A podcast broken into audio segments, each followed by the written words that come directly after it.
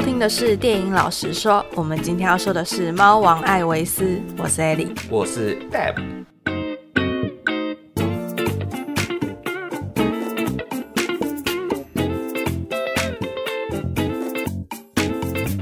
你刚刚想说什么？你是什么？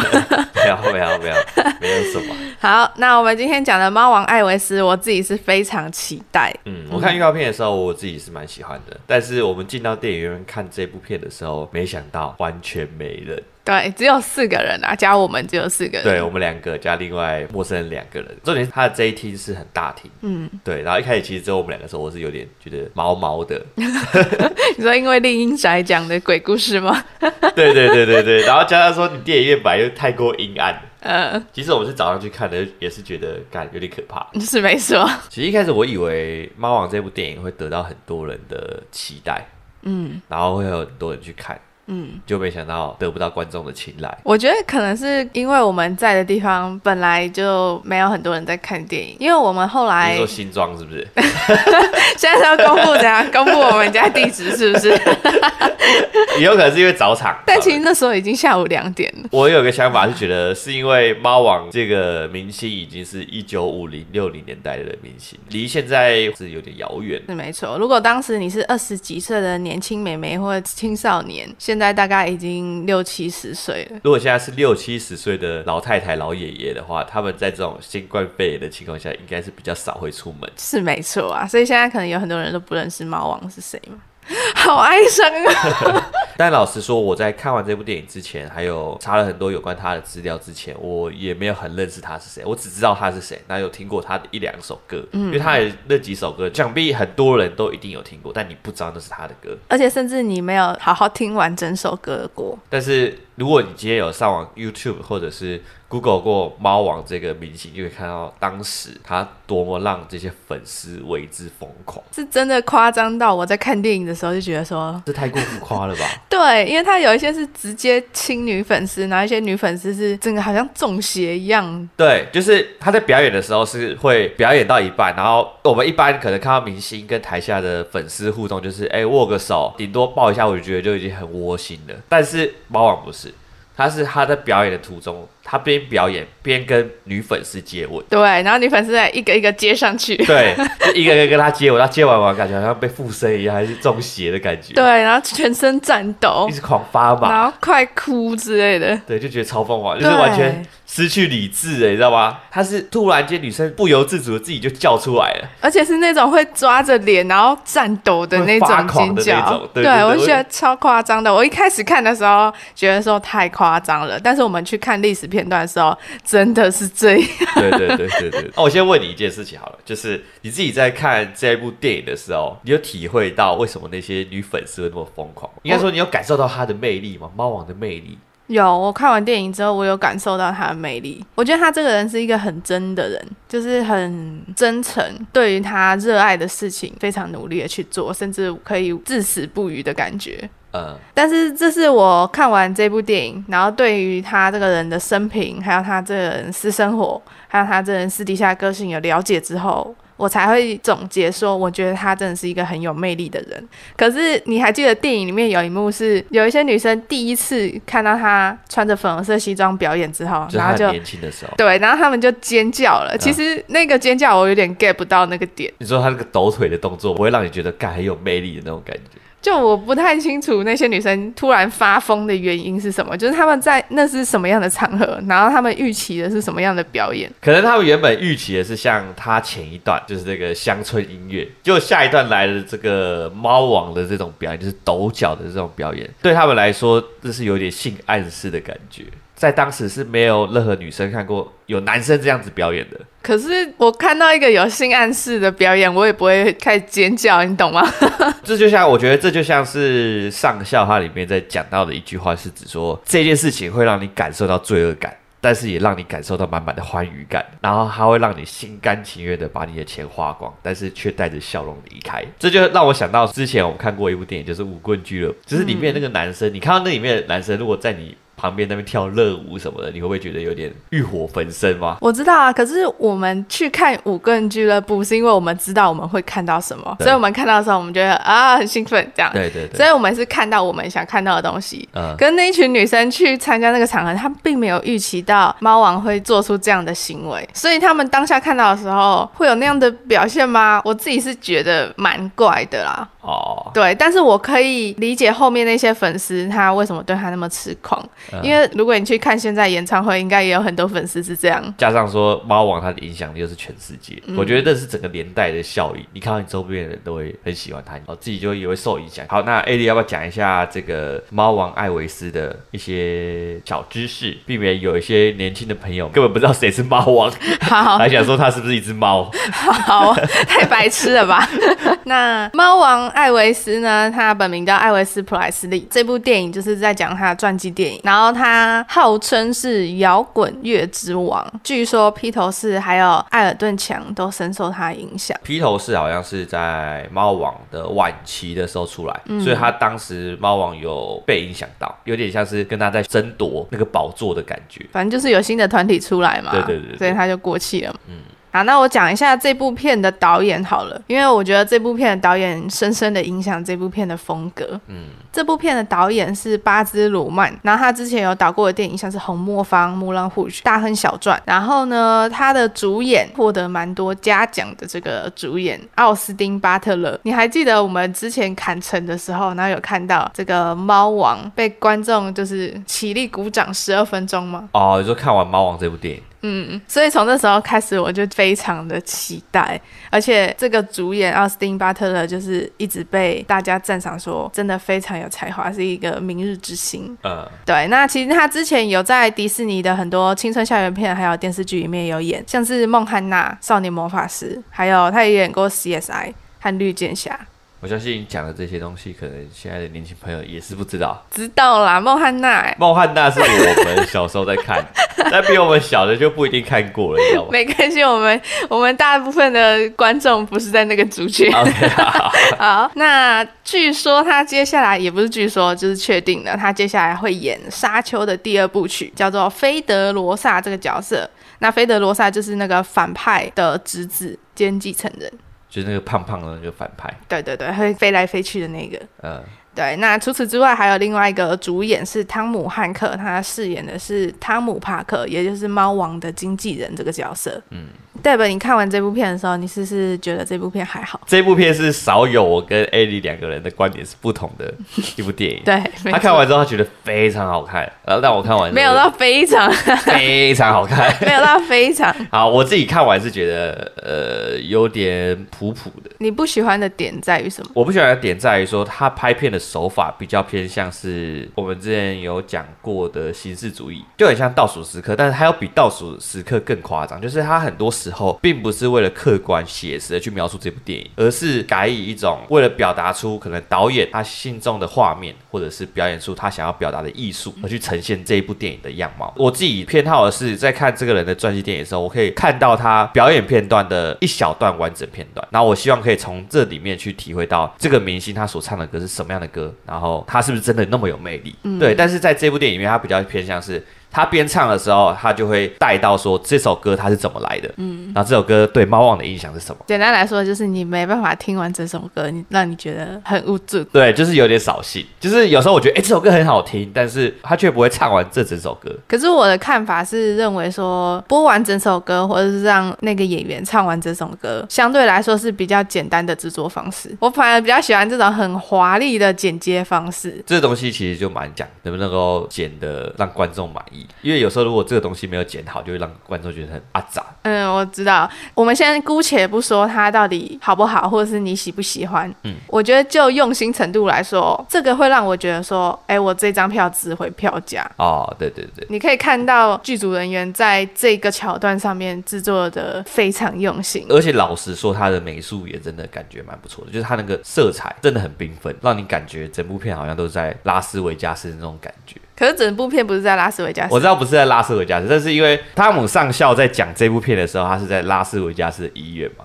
嗯，就应该说整部片都很绚丽，嗯，就代表着猫王的一生，很有他个人的独特风格啊之类的。嗯，那我个人非常喜欢这部片的原因，就是因为我自己本身就很喜欢这种音乐传记，还有歌舞片，嗯、然后我自己本身也很喜欢历史剧。然后我也很喜欢摇滚乐和蓝调，嗯，还有乡村音乐。那你就是直接讲说你喜欢猫王就好了，讲那么复杂。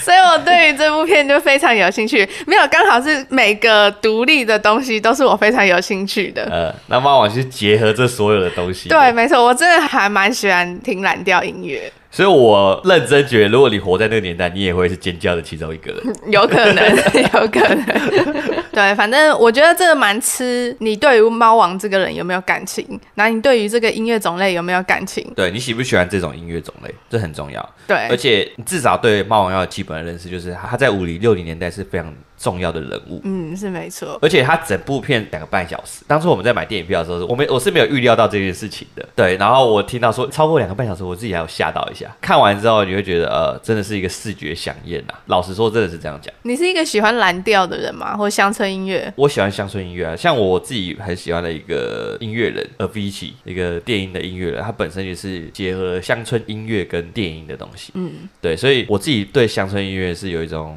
喜好的。蓝调的话。其实它很有一种灵魂的感觉。灵魂的感觉是什么感觉？蓝调最讲究的就是他们在特定的音阶上面，然后去做变化，嗯，去做一些随意的表演，嗯，所以他们可能每次表演下来的东西都不一样啊。对，这是他很有魅力的地方。重点是他把这两个东西结合在一起，所以我就觉得还蛮特别的。嗯，好，那我们就直接进到猫王艾维斯的故事好了，因为里面其实有很多彩蛋，我们等下可以一一来讲。OK，好。那电影从一九九七年开始倒叙，我们透过猫王生前的经纪人汤姆·帕克上校在临终前的自白呢，认识了这位杀害猫王的凶手。这有一个 quotation mark。那很多谣言都指控这个汤姆·帕克为了偿还巨额的债务而压榨猫王，不断让他工作，甚至让猫王吸食毒品，导致猫王过劳死。其实，在这一段的时候，你刚刚就有提到这一段的剪接非常的华丽。对，那我其实最近在看电影的时候，也有开始做笔记。在做笔记的时候，都是一场一场的做。对，但是我在做这一部电影的笔记的时候，我发现我没办法做，因为它的剪接太零碎了。对，这是问题点。就是我跟艾莉看完电影之后，我们要做这一部电影的功课的时候，就是我们要做这个剧情大纲的时候，你很难去以前因后果的方式去写这个剧情大纲。所以我们后来就直接依照猫王的生平来去写。对，就是他电影里面到底有交代哪些事情。我们把这些事情给描述下来。对，但是我其实一开始也不太能适应这种零碎的剪接方式，它有点像是梦境，又有点像是回忆的感觉。我一开始就觉得说，哇，这也太复杂了吧？因为其实我在记笔记的时候，有时候可能要看一下。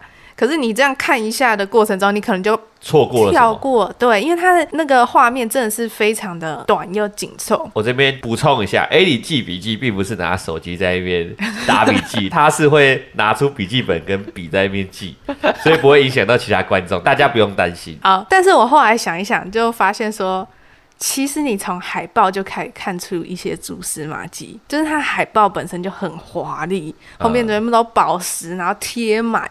呃，你还记得吗？有有，我记得。我觉得这可能也是猫王这个明星才可以。对，所以我觉得也许这种剪接方式对于猫王来说，反而能表现出这个歌手的风格。其实我之前有看过这个巴兹鲁曼这个导演的大亨小传，他有用过很多类似的手法。嗯，所以我觉得其实导演把这种风格拿出来用在猫王电影身上，好像蛮合理的。蛮合适的，对，因为本身猫王就是一个非常华丽的人。如果我们看完电影之后，就会知道猫王的一生其实就是我自己觉得啊，有点像一场梦，就是他一直在大起大落，而且呢，对于很多人来说，他其实也是一个偶像，就像一场美梦嘛。对，然后对于他的一些私人生活或者是一些谣言，其实也是真真假假，哪一些到底是真的，哪一些是虚幻的，你也不知道。对，所以就是有一种梦境感，多的神秘感在里面。再加上猫王本身有使用毒品，所以我觉得可能这全部的原因总合起来，会让这样的剪接方式更贴近于猫王这个人，有点不踏实，有点像梦。其实我看完之后啦，我会觉得这部片有点乱，因为它并不符合我们一般看电影或者拍电影的那种手法，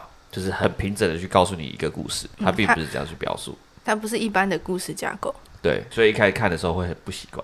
但是你有没有发现，它其实这个凌乱是故意的？我是怎么发现的？是因为它前面一直都很凌乱、很碎的剪，直到什么时候？直到什么时候？直到猫王一开口唱歌的时候，这个凌乱的剪接手法就停止了。为什么？因为主角上场啦，哦，全世界都 focus 在他身上。欸，我觉得这一段他真的有拍出那个感觉，他比我们之前讲穿着 Prada 的恶魔那一部片更擅长用这个手法，就是之前艾莉所讲的轰云托月法。在这部电影里面，我真的有被猫王的轰云托月法给钓到，就是一开始的时候，我们听到他的收音机里面的歌声。嗯，然后跟着汤姆上校听到，哎，这个唱黑人歌的白人小子是谁？就开始提出第一个疑问。后面我们到了表演的现场的时候，然后我们看到汤姆上校在找猫王这个人。那这时候声音先进来，就是说，哎，艾维斯，你过来这边。嗯，进这个路易斯，然后我们就跟着上校一起看到这个猫王的背影。对，而且他一直不秀他正面。对，然后他就跟着他走过去，走过去，然后跟着他到了表演的后台。对，外面，然后到那个时候还不给我们看他的，而且他还真的用一个风云托月的画面给你看。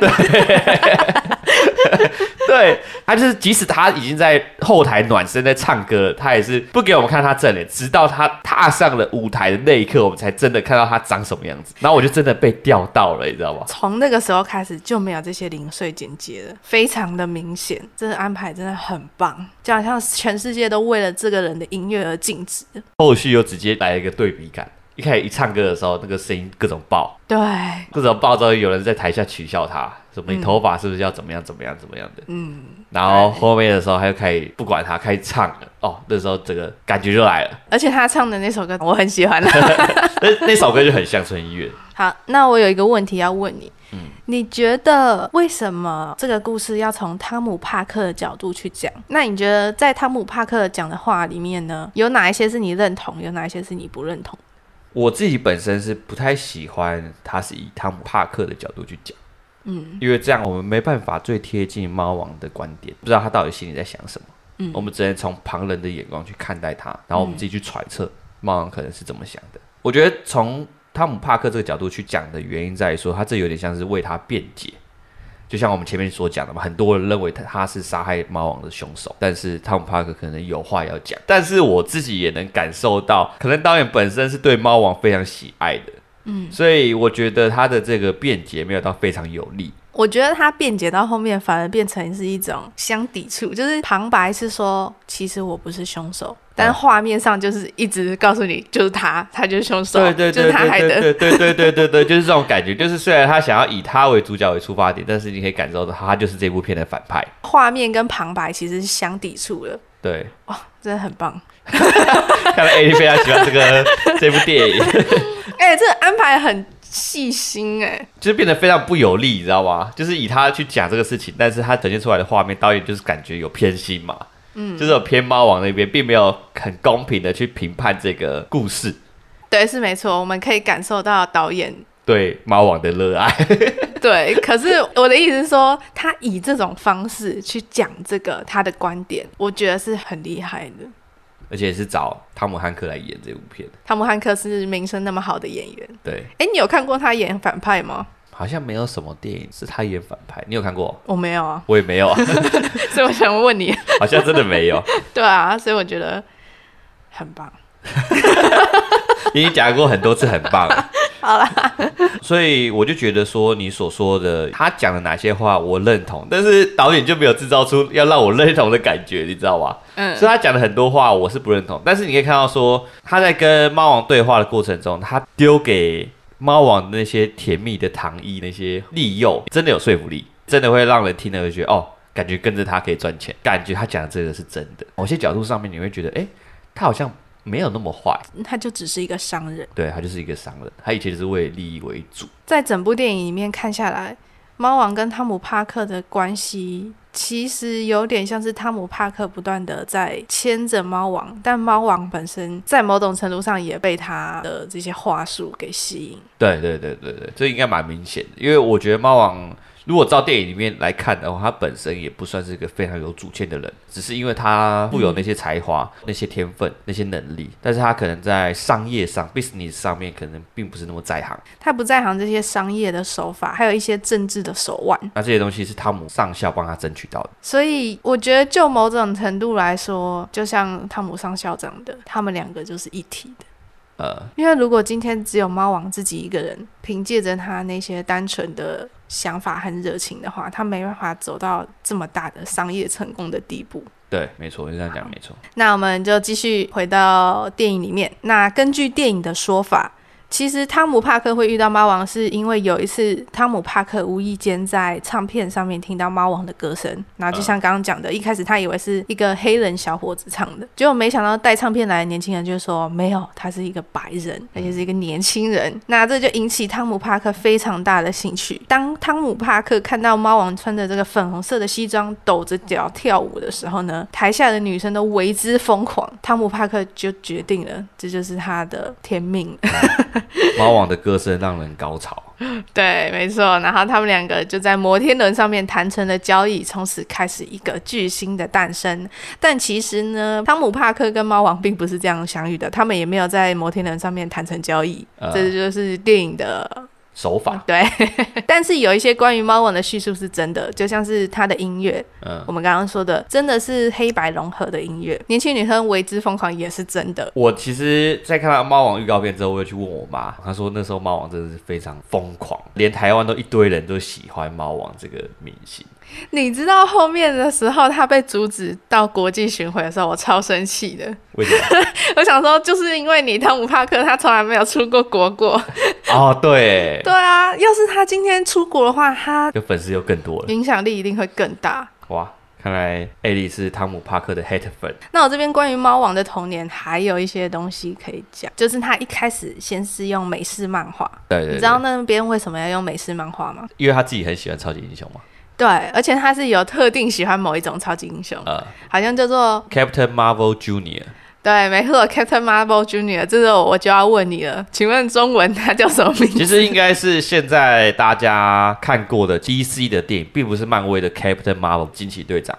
嗯，因为你可以看到说儿时的猫王，他胸前贴着一个闪电标志的贴纸。如果你看过漫威电影，就知道那并不是惊奇队长的贴纸。嗯，那个其实是 DC 的超级英雄电影沙赞的贴纸，所以沙赞的服装就是前面有一个闪电。对对对对对。那我们其实有查到说，其实沙赞他原本的名字好像就叫做 Captain Marvel Junior。可能我在想啦，DC 的时候出沙赞这部超级英雄电影的时候，怕跟 Captain Marvel 撞名。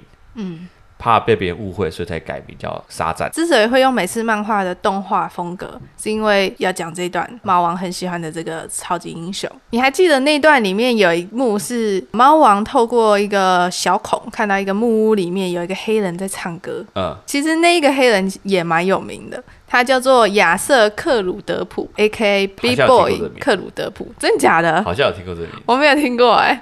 好，那反正他也是蛮有名的，像是猫王第一首唱的《That's Alright》就是翻唱自这个人的歌曲。然后猫王自己也曾经说过，如果我这辈子有什么野心的话，那就是希望我可以唱的跟亚瑟克鲁德普一样好。我是觉得他应该搞不好有啦，因为可能是儿时你所听到，你都会脑袋也会去加以点缀那个东西嘛。对，因为你小时候看到的东西，你都会觉得。很美好，格外的好。对，好，既然讲到这个大男孩布鲁德普，那我们就来说说电影里面有其他比较知名的歌手。嗯，像是呢，猫王的有一个好朋友叫做 BB，这个 BB 其实就是 BB King，那他是蓝调之王，每个人都有一个王跟后的称号。嗯、呃，他们两个之所以会认识，是因为他们都是在孟菲斯的太阳唱片公司出道的。嗯嗯嗯。对，然后呢，有一个在酒吧里面唱歌的女生，嗯、大妈，你还记得吗？记得，记得。她是 Big Mama Thornton，我不确定 Thornton 有没有念对，但反正她也是一个蛮知名的女歌手。然后有一个。你还记得那时候他们去参加派对的时候，有一个黑人年轻人，嗯、他在台上边弹琴边跳舞，很像另一个猫王的感觉。对，你知道他是谁吗？谁？他是小理查。Little Richard。这个我好像有听过。对，小理查其实在这几个里面比较有名。那其实猫王身边的那些人都是一些有名气的人，难怪他耳濡目染之下能够有那么大的成就。对，没错。那我这边还有一件事情还想要提。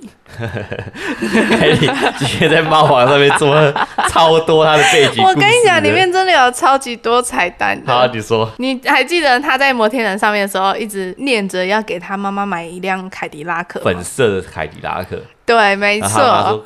凯迪拉克有粉色的吗？有，你知道你现在查 Elvis Presley Pink Cadillac 就会有一个专门在讲这个东西的维基百科页面出现吗？啊，对，假。这已经是变成猫王的一个标志性的东西，而且据说猫王这辈子曾经送过两百台凯迪拉克给别人，好想跟他当朋友，好想成为他的第两百零一台啊！来不及了，因为其实我们从以前看卡通到可能看电影，你只要看到有粉色非常亮丽的凯迪拉克的时候，我第一联想到的都是猫王。嗯，不知道为什么好莱坞在拍片的时候形象就是这样，原来就是因为这个观点。对，没错。好，那很快的呢，猫王就红遍大街小巷，然后他们也搬进了一个别墅，叫做优雅园。那现在也可以开放给呃民众参观。哎、欸，听说现在他好像他好像跟他妈两个人都被埋在。他们这间别墅里面哦，真的、哦，对，因为原本听说啦，嗯，原本是埋在外面的空地上，但是好像有一些盗墓者想要去盗猫王的 坟墓，所以就被他爸知道之后，就觉得把他们移到他的别墅里面好了。哇，太扯了，能理解啊，能理解啊，可能他们的，可能他的骨骸什么的可以。赚很多钱吧？谁要买啊？一定有人要买。我跟你讲，对，有些粉丝非常热烈的粉丝，太疯狂了，真的太疯狂了，我不信。好，继续说吧。好，好，但是呢，人红是非多嘛。猫王就因为他招牌的抖脚动作和他唱着不黑不白的歌曲，而被当权人士认定为他是猥琐、还有低俗和廉价的音乐。然后。甚至电影里面还有说到他残害青少年，把青少年拉到和黑人一样的阶级。嗯，对，这边讲一下那时候的历史背景好了。那时候马丁路德金恩还没有出来演讲。嗯、I had a dream。对，所以算是还蛮早期的那种。对，就是那时候的文化风气非常的保守。嗯，对，就是男生就该有男生的样子，女生就该有女生的样子。然后黑人要听黑人的歌，白人要听白人的歌。嗯，你知道《法教明星梦》吗？我知道这部电影。对，就是有点像那个时代，就是黑人跟白人不能在同一个画面里面出现。嗯，就是什么幸福绿皮书啊，也是在讲这样的故事。对，我有在想，幸福绿皮书会不会是在这附近的年代？对，然后就觉得有可能。但有可能会更早，因为那时候还有蓄奴，就那时候好像还有黑人奴隶。嗯，对对。其实讲到这个男生要非常男生，女生要非常女生，我就想到最近你知道中国有一个的阳刚之气政策吗？我知道，就是他为了防止那些男生的青少年女性化，所以他就是中国当局就祭出了这样的政策。而且我觉得最夸张的是，他还有规定说，你好像国中还国小生。你的男生，你没有达到一定的体质标准，你是没办法毕业的。What？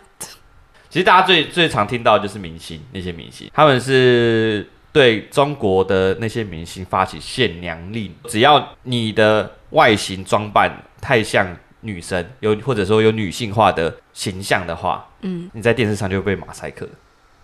而且他的女性像一整个人就会变马赛克，对对对对对，这样不是很像 A 片吗？马赛克之类的，最明显就是这很夸张，他夸张到只要你只要戴，只要男生戴个耳环，你就会被马赛克。我的，为什么？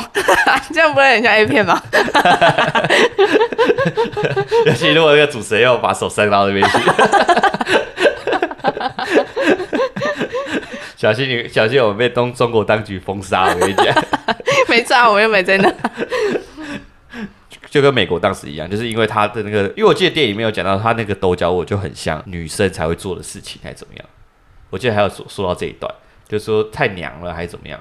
不是吧？是他的装扮吧？因为他好像有画眼线。哦，对对对，就是他们觉得这是女性化的装扮。然后他还穿着粉红色的西装。呃，对。啊还有那时候的那些政府当局没有看到现在的人们。现在更浮夸了，他就觉得未来世界败坏，对对对对，就是因为猫王。好，继续。好，那反正呢，当时呃，当选人士就给他很多禁令，像电视台就不准他跳舞，嗯、然后也故意不拍他的下半身，甚至在他唱《憨豆》这个这首歌的时候，故意给他一只猎犬，然后让他很难看。嗯，然后电影里面有一个夸张的桥段，就是他在唱歌唱到一半的时候，就以妨碍风化的名义被逮捕了。嗯，这我是没有查到有资料证实这件事情，但反正他那时候确实是得到了很多有权人士的抨击，嗯、对，尤其是保守派人士的一些，你知道，谩骂。嗯，那为了平息这些风波呢，汤姆帕克也就是他的经纪人，就去和当权人士谈和。让猫王去德国当兵，避一下风头，顺、嗯、便洗白，让他当一个保卫国家的好青年。对，好。但是呢，在猫王当兵的过程中，猫王的母亲却因为太担心，所以就酗酒过量，然后就去世。他跟他妈的感情是真的还蛮好的，嗯、我觉得应该是因为他妈在他的生命当中是一个蛮重要的角色。所以他特别有在电影之中去描述这一段，相比于跟其他人，因为猫王爸爸在他小时候的时候就进监狱服刑了，所以他小时候其实是跟妈妈相相依为命，嗯，然后呃，他也是也是他跟妈妈一起搬到黑人社区，嗯，对，所以我可以理解他跟他妈妈感情为什么会这么好，哦，然后为什么他会这么孝顺，从小就相依为命啊。对，而且其实猫王是一个蛮孝顺的小孩，就算对他爸也是一样，就只要每次汤姆帕克拿他爸妈出来，他就被压下去了。对，虽然猫王在当兵的时候遇到母亲过世的噩耗，但他也在军中认识了他的妻子普利西亚。那两人结婚后呢，就生下了女儿丽莎玛丽。那这时候猫王就狂接一堆电影，但是呢，电影品质都不太好，就有点像是在靠猫王的名声在蹭流量。嗯，对。那这时候他身边就有一个叫做杰瑞的人，就点醒杰瑞，告诉他说，他现在在做的这些事情根本就不是猫王。嗯，对。于是呢，猫王就再次违背了汤姆帕克的意见，和史蒂夫宾德密谋合作一个圣诞节特辑。嗯、啊，电视里面是说他们密谋合作，但其实好像没有那么夸张。嗯，对。我看到的真实的是，其实一开始确实是猫王和汤姆帕克计划这个圣诞节一九六八年的回归特辑，然后后来呢，电视台的制作人鲍勃芬克尔就改变想法，他就聘请了导演史蒂夫宾德来创造了一个这个流行音乐会，就是我们看到这个穿着黑色皮衣的这个表演。这一场表演可以在 YouTube 上找到，对，而且它的背景也是一模一样的。对，完全一模一样，穿的衣服也是一样。呃，我记得底下的观众好像也故意用的一样。对，那很多人可能会好奇，或者对于猫王身边的一些金发男子有些疑问，因为我自己看完电影当初也是这样，嗯，就是为什么突然冒出了这几个人？你说那个金发杰瑞是吗？对对对，还有那个什么演《怪奇物语》比利的那个 那个导演，那个对那个导演，就是他们到底是谁？嗯，那后来我们查一查之后发现。他们其实有一个团体名称的，叫做孟菲斯黑手党。嗯，但其实你不要觉得他好像是什么坏组织，并不是。他其实讲白了一点，就是他就是跟猫王很好的一群朋友。狐群狗党是吗？对，会围绕在猫王的身边。是吸血虫吗？可以这样讲，就是他们全部人都算是受雇于猫王。嗯、但是他们这个工作可能就是类似于保镖，但是也感觉不像是做到保镖的事情，而是比较像是他猫王在开 party，然后那些人都会来参加，哦、然后猫王就支支付他们一些费用，然后帮他们出一些他们的消费。其实这这个东西在电影里面也有讲到，但是没有提到很深，所以就是因为这一点让我觉得导演对猫王很偏心。你看他在电影里面把他的这一群狐群狗党描述的非常的正面，对，就是。帮他远离汤姆帕克，对，远离这个反派，好像帮他返回到他现在荣耀的光荣之类的。但其实，呃，很多人也有说到说，有可能是这群人害死了猫王。而且我跟你说，其实会吸毒这件事情，也是他这群狐群狗党教他吸的。哦，是啊，我以为是那个医生给他毒品。医生给他应该算是兴奋剂什么，那个算可能算是合合法合法的，对。但是他私底下会吸毒，那些都是他的狐群狗党害的。嗯，怎么说？我不知道你记不记得有个画面，有个画面是他们在开车的过程中，然后他朋友跟你讲说：“哎、欸，你吃了一下这，你吃这个东西，吃了之后就会很开心，什么就会就会振奋起来，然后就给他吃了。嗯”我觉得那是有点象征，我觉得导演有点避重就轻，你知道吧？就是他把他对于他这回去狐群狗党什么，用简单的几个画面或者简单一两句话就交代过去。但只要是汤姆上校做的坏事，一定被放大检视，你知道吗？我老实说，有对汤姆上校的事情有点抱不平。嗯，对，因为呃，像汤姆帕克也有讲到说，都是你那群狐群狗党害，就是害你的一堆钱都被花掉，然后。他们还逼你吸毒，你就是被他们洗脑了。嗯，当然，如果我们只是单纯看电影的话，根本没办法体会到这个。就觉得汤姆帕克在狡辩。对，但事实上，汤姆帕克在讲这一点的时候是，是我觉得是有几分道理的。嗯，就的确，呃、欸，虽然说汤姆上校他剥削了猫王一半的佣金，嗯，但是剩下那一半的佣金呢，就是老实说，他的整个片酬应该说他表演费一定很高的。但是他那一半的佣酬有很大一部分还是要拿来养他的狐群狗党，所以是汤姆帕克的那一部分要养狐群狗党，不是不是不是是猫王自己的那一部分，所以才搞到他后面即使赚很多钱，但他身上还是没很多钱。哦，我自己是觉得可疑的点在于，既然他们真的是猫王的朋友、好朋友，嗯，那他是不是应该为他好？那为什么不阻止他吸毒？因为是他们带他吸毒的，对，所以我觉得疑点就在这里。是啊，我有解决你的疑点吧？有。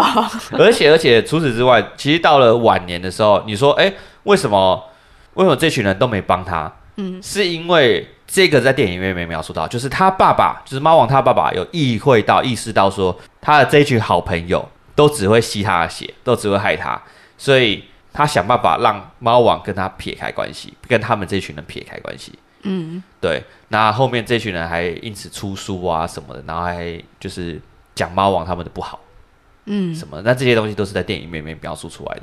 然后猫王他爸跟猫王就对这个事情很不高兴，所以晚年的时候你才不会看到说哦，猫王这一群朋友怎么帮他，因为他们已经 broke up。哦，对，就是孟菲斯黑手党的。对对对，那他们有这个名称，也不是他们自己，算他们自己取的吗？应该。比较像是记者媒体帮他们取的一个噱头的名号而已，oh. 并不是说他们真的是什么黑社会。嗯，对对对，所以大家不要误会。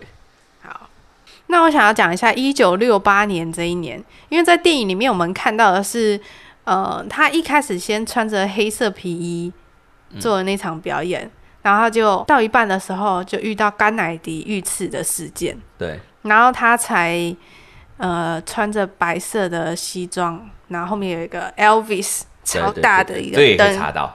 对，这也可以看到他的表演片段。对，对他才有这个灵感写这首歌，是当晚花熬夜花时间写的。对，他说既然没办法用说的，那我就用唱的。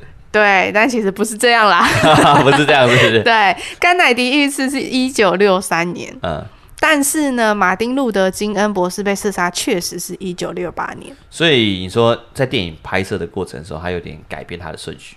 对，但呃，那一首歌确实是受了马丁路德金恩博士被射杀，还有甘乃迪被射杀这两件事情影响，嗯，而有了那首歌。因为当时甘乃迪算是推动黑人平权的一个重要推动者，嗯，而猫王他又是一个融合黑白两个世界的一个标志性的人物。对，我觉得他有点像是我们刚刚讲《幸福绿皮书》里面那个黑人音乐家的相反。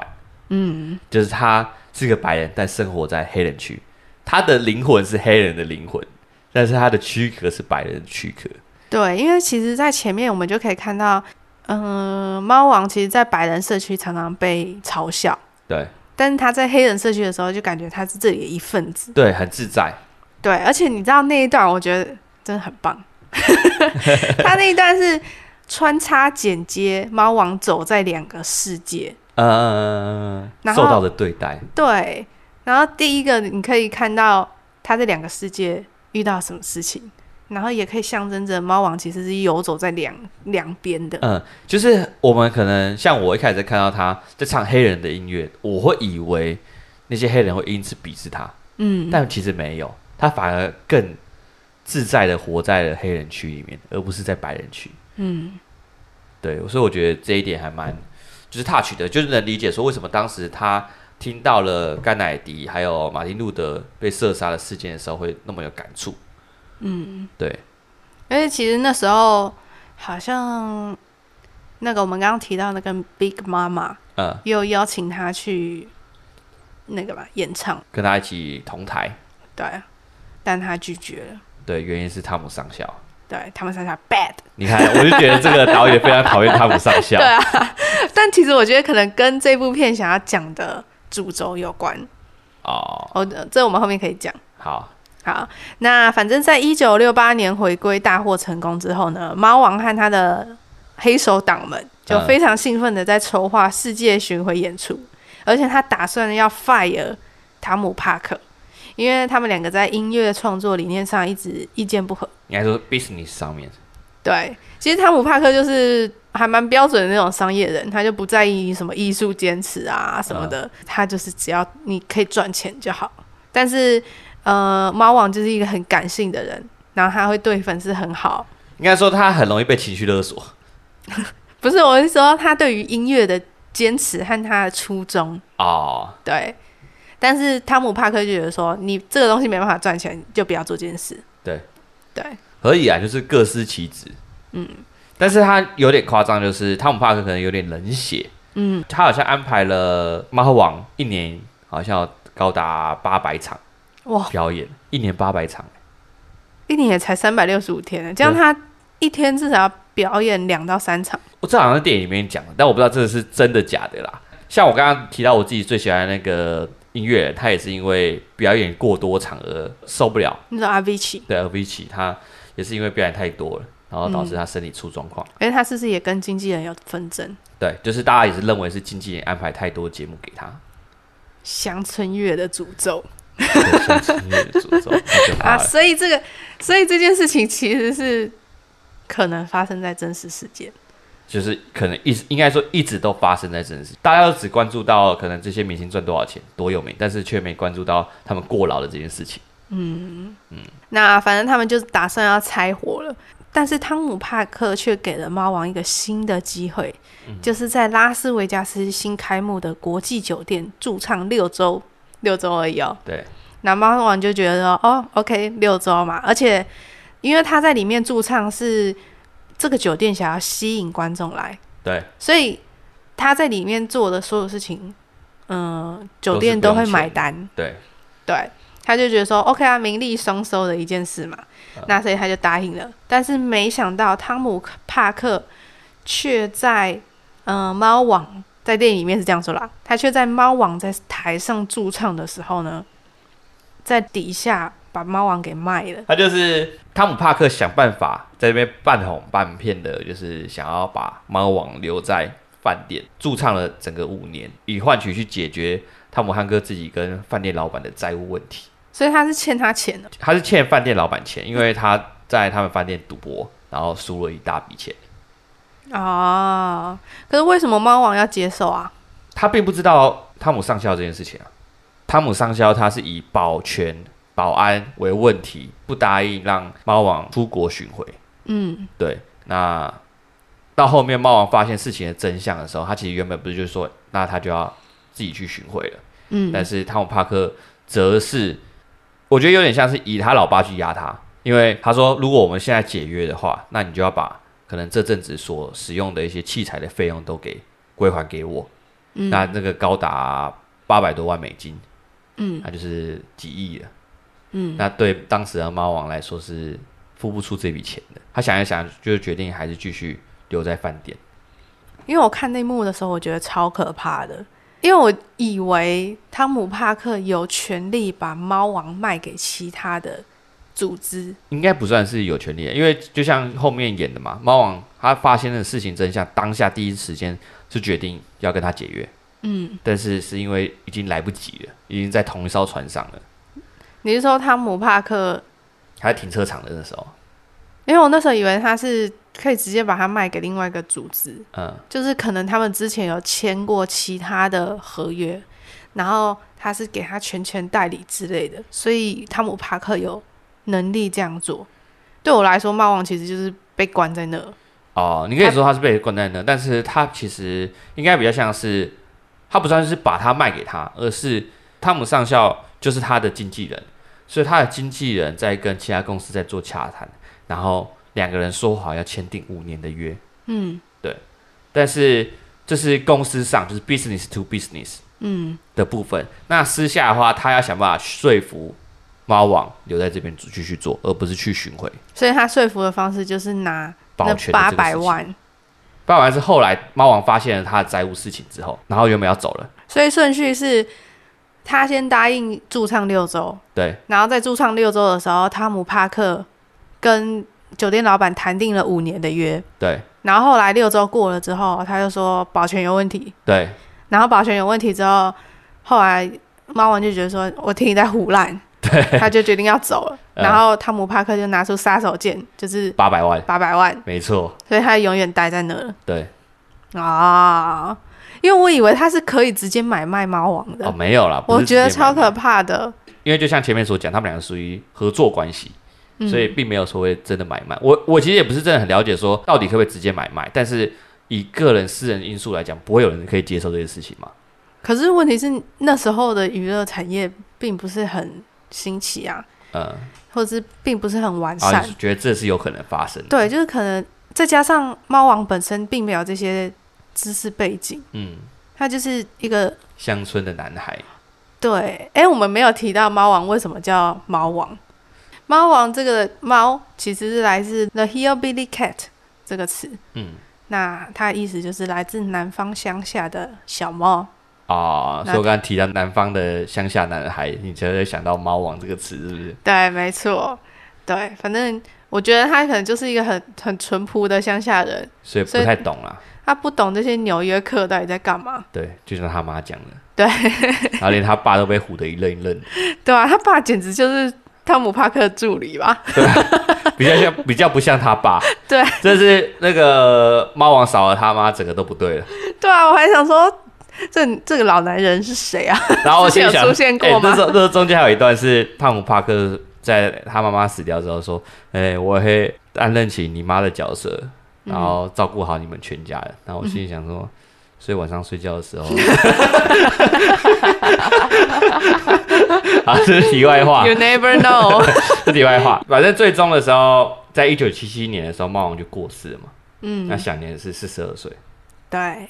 不过呢。其实有一个阴谋论是说猫王根本没死。哎呀，啊来！而且这个阴谋论我觉得有一些道理。为什么有这样的说法呢？因为很多人目击到猫王本人。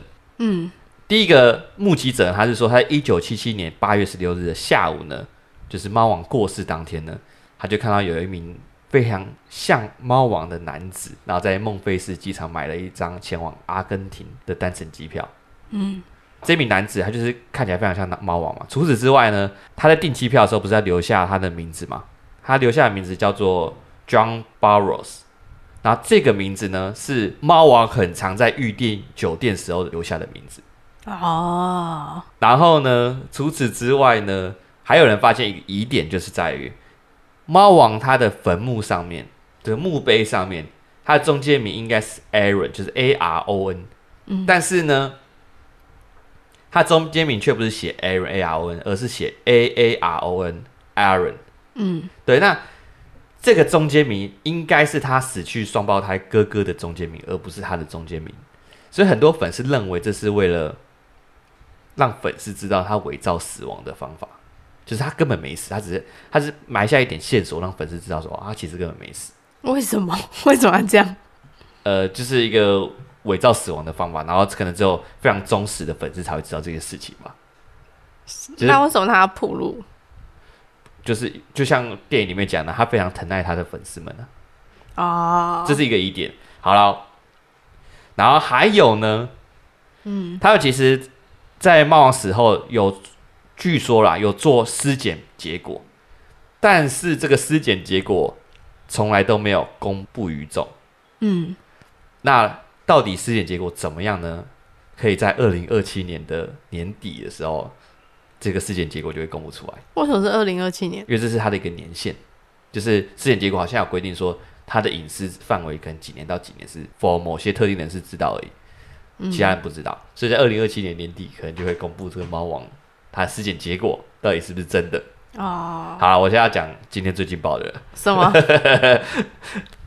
其实有一本书叫做《猫王还活着》，嗯，这本书的作者叫咖喱，她是一个女生。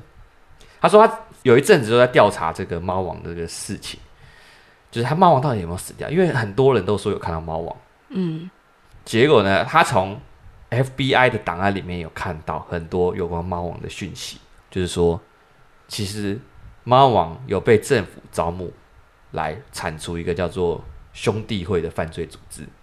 嗯，我会找他的原因是因为当时他非常有名，可能会是非常多黑社会会想要敲诈的对象。嗯，但是后来因为他帮政府工作的这个事情被曝光了，嗯，就是让那些黑社会知道了，所以他才假死。哦，对，那政府就是因为会保护目击证人嘛，会帮他隐瞒身份，嗯，所以才有假死这一说。虽然说 FBI 出来是否认这件事情，嗯，但是这个作者呢，这个女生作者呢。她有说到说，她其实在一九八八年，嗯，猫王过世是一九七七年，就是这个过世的十一年后的一个夏天，有跟猫王普雷斯利通了电话。他怎么知道他真的在跟他通电话？而且他还有将电话录音，真的假的？我还有听到那个录音档，有可能只是他声音很小，有可能啊，有可能啊。然后我听完那个录音档，他他主要是讲说。他后来是居住在猫王，后来是居住在华盛顿 D.C. 的一阵子。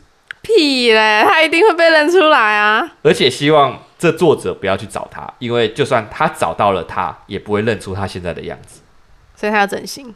不是，因为其实，嗯，你在网络上查说猫王到底有没有死这件事情，你可以看到很多有关猫王的照片。你可以看到说，他现在的样子很像是留了很大的胡子，嗯，然后就是你可能没有很仔细看，你可能认不出来。就是跟他原本的形象差很多，嗯，对，所以你可能现在要去查，很好奇是不是猫王到底有没有死？如果他还没死，他现在应该是八九十岁。你说现在要查什么？啊，你可以直接查那个猫王还活着，或者说你说英文吗？对，英文。Elvis is alive，好像圣诞老人，对不对？就是他留那个胡子，如果你今天在路上看到他，是不会认出他的。这完全不认得哎。对啊，对啊，对啊，就可能看起来像一般的欧美的老男人。对吧？很像圣诞老人。对，所以那时候我其实就很好奇，因为我有听到一个说法，是他女儿对这个电影非常满意。嗯，对，然后我心里就在想，到底是他爸对这个满意，还是他对这个满意？哦，哎、欸，可是我觉得这是谣言。我我觉得是谣言。为什么？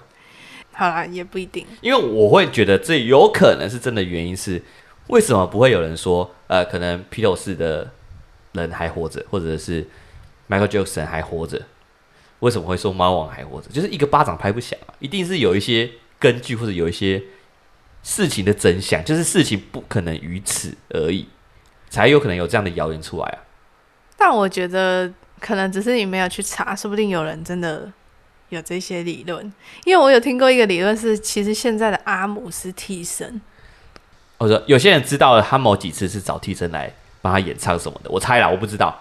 然后他可能就被谣言传一传，就传成说，其实现在的阿姆是替身。我的意思是说，他一定有一个因，嗯，是什么样因导致这样的果？所以猫王他会不会没死这件事情，一定是有什么因，但是可能传到后面变成猫王没死啊。对，那我心里想来想去，最接近的就是可能猫王真的没死。那至于中间他是不是帮 FBI 办案子这些事情，不一定是真的。嗯，而且你说二零二七年尸检结果会出来，说不定那个尸检结果也是假的啊。也是有可能，如果政府想要为他作案的话，对啊，既然他可以跟 FBI 有牵扯的话，这简简单一个做尸检报告不是一个难事吧？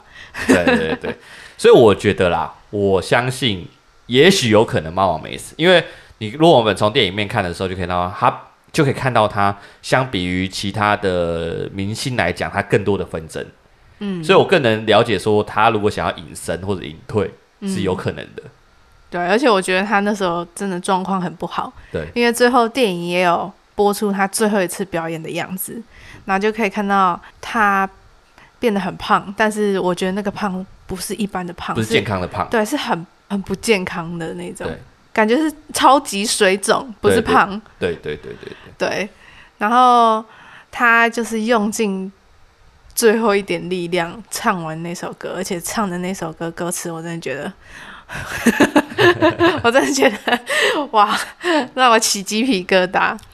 嗯，我觉得这就是一个把生命奉献给音乐的男子。对，没错。那你会给这部片几分？我会给他八点五。哇哦，OK，Why？对，就像我刚刚说的，其实我觉得这部片真的做的很用心。嗯，就是先不论说我们到底喜不喜欢这样的手法，嗯，或者是这样的手法会不会让你觉得很烦躁，嗯，对。但是我自己个人是蛮喜欢这样的手法，然后我也觉得我看得出剧组的用心。因为其实你要做这么凌乱的剪辑，是需要有非常大的耐心。就是明明人家一刀可以剪完的东西，你为什么要花十刀去剪？然后花十刀去剪，你还要去想那个节奏要怎么抓？没办法，导演的要求啊。对，对啊，所以我就觉得就是很用心啦。嗯，对。然后我觉得，呃。一部音乐歌手的传记可以成功，其实也仰赖于那个人的一生到底有多么的波折。呃，对，那其实猫王本身的故事和他生平就是非常的起起伏伏。对，所以他本身的素材就很好发挥。嗯、呃，歌很好听，这是当然的，这就是达到我的一个点。呃、对，然后我觉得。他以汤姆·帕克这个角色为出发点，这个部分我觉得蛮好的。嗯，对，因为汤姆·帕克这个角色呢，其实就有点象征着现在娱乐圈里面，或是电影电视圈里面一个商业化的一个代表。嗯，就是介于艺术或者是梦想或者是热情之间，还有一个东西叫做商业。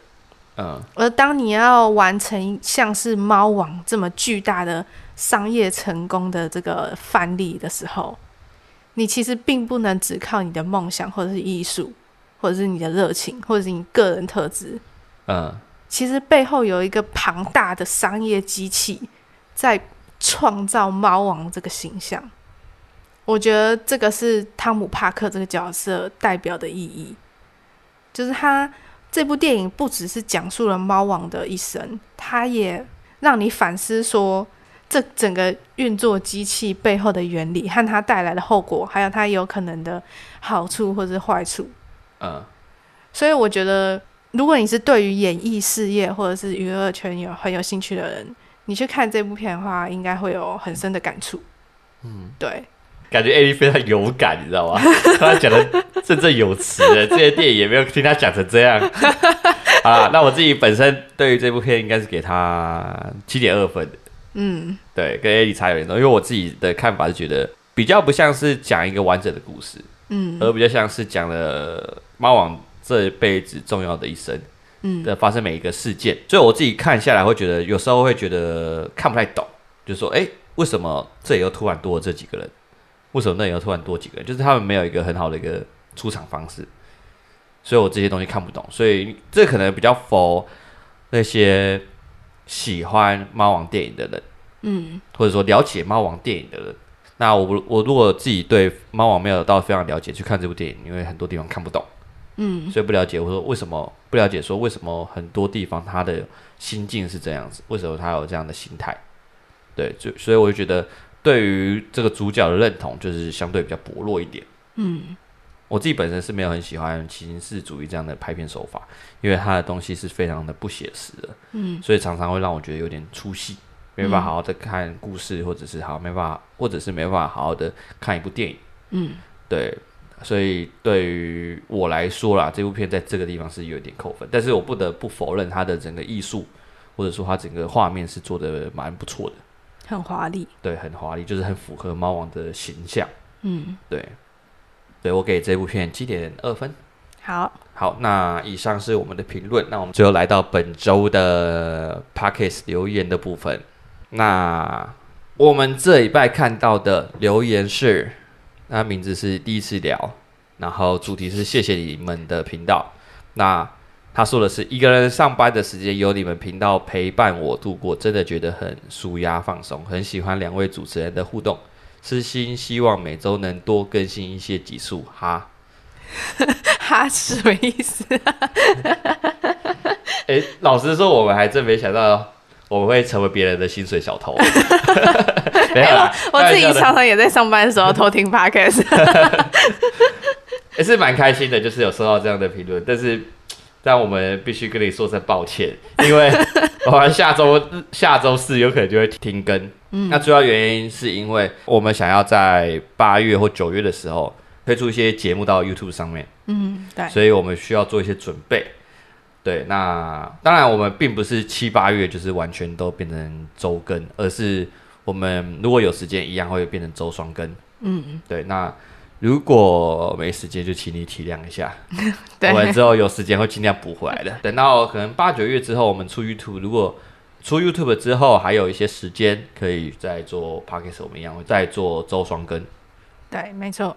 对，那，那如果我们有遇到好，我们真的很想讲的片，或是粉观众一直敲碗的片，那我们也会挤出时间，对对，直接离职没有啦。好啦，那这就是我们本周的电影老师说，就这样喽，拜拜。